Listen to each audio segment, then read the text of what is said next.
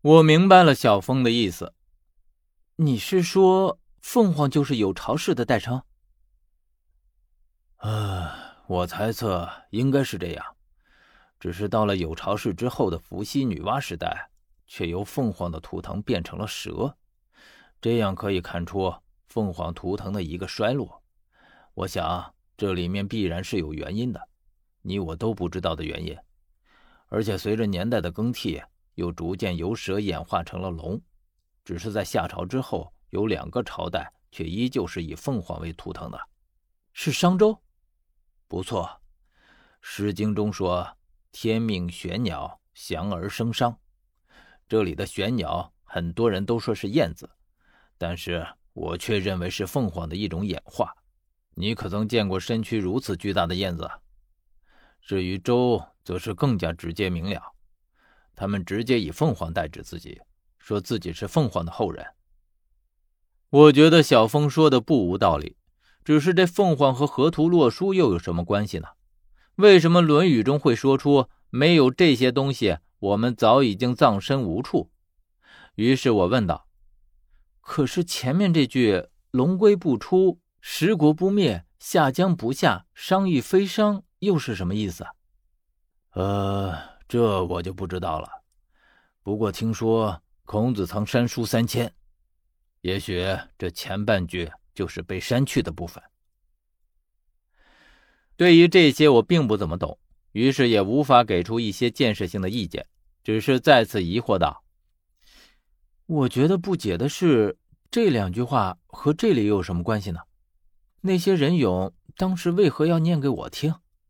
小峰被我引到这个问题上来，也想了很长时间，才说：“这句话本来就是从你口中说出来的，也许只有你才知道究竟是什么意思吧。”听小峰说到这里，我非但没有半点印象，甚至连这句话也并不觉得一点熟悉。想了半天，我只能说道：“哎呀，我不是他，所以我也并不知道。”我和小峰的谈话就此也陷入了僵局。我这句话说出口之后，我和他就各自想着心事，无非就是这一个个匪夷所思的谜团的关联。可是无论我们如何思来想去，却依旧没有任何的头绪。因为要将这些无头绪的一桩桩的悬案强行的联系在一起，实在是太牵强了一些。这样的话，出来的答案也未必就是正确的。思来想去一阵之后，也得不出什么结果。我于是将目光又重新聚集在了眼前的这座巨大的金碑上。古往今来，甚少有人会建造这样的无字碑，一般都会在上面题上一些什么。可是这座无字碑看上去就好像刚刚才建好，还没来得及题字一样。究竟是故意而为之，还是来不及提上去？一时间我也无法分辨。但有一点是可以确定的。就是这里并没有我们想象的这般简单，越是简单的地方，越是暗藏着玄机。我看着金牌和玉蛇发呆，好一会儿才回过神来。可是当我仔细地看向这个玉蛇的时候，却发现它好像并不是在地上蜷缩着，而是要从地底下爬出来一样。因为我没有看到它的尾巴，好像它的尾巴是伸在地下的。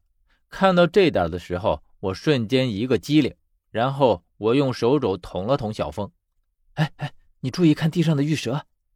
小峰果真也顺着玉蛇看过去，然后腾地站了起来。我只看见他眼睛盯着玉蛇的地方快要冒出来了，显然是已经看见了我发现的地方。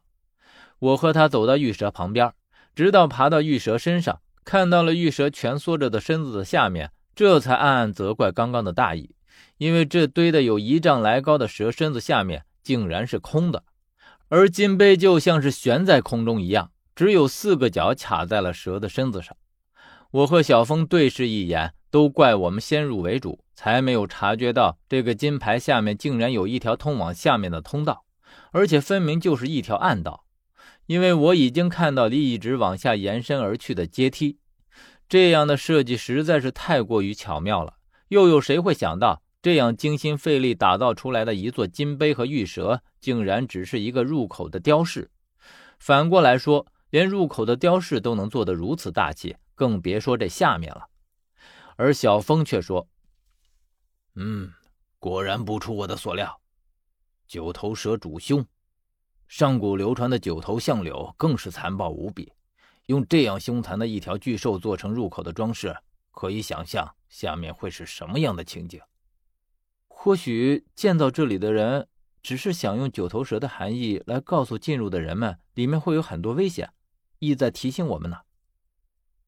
那既然是这样的话，魏王宫也就不用建在这样隐蔽的地方，来到这里也就不用费这么多的功夫了。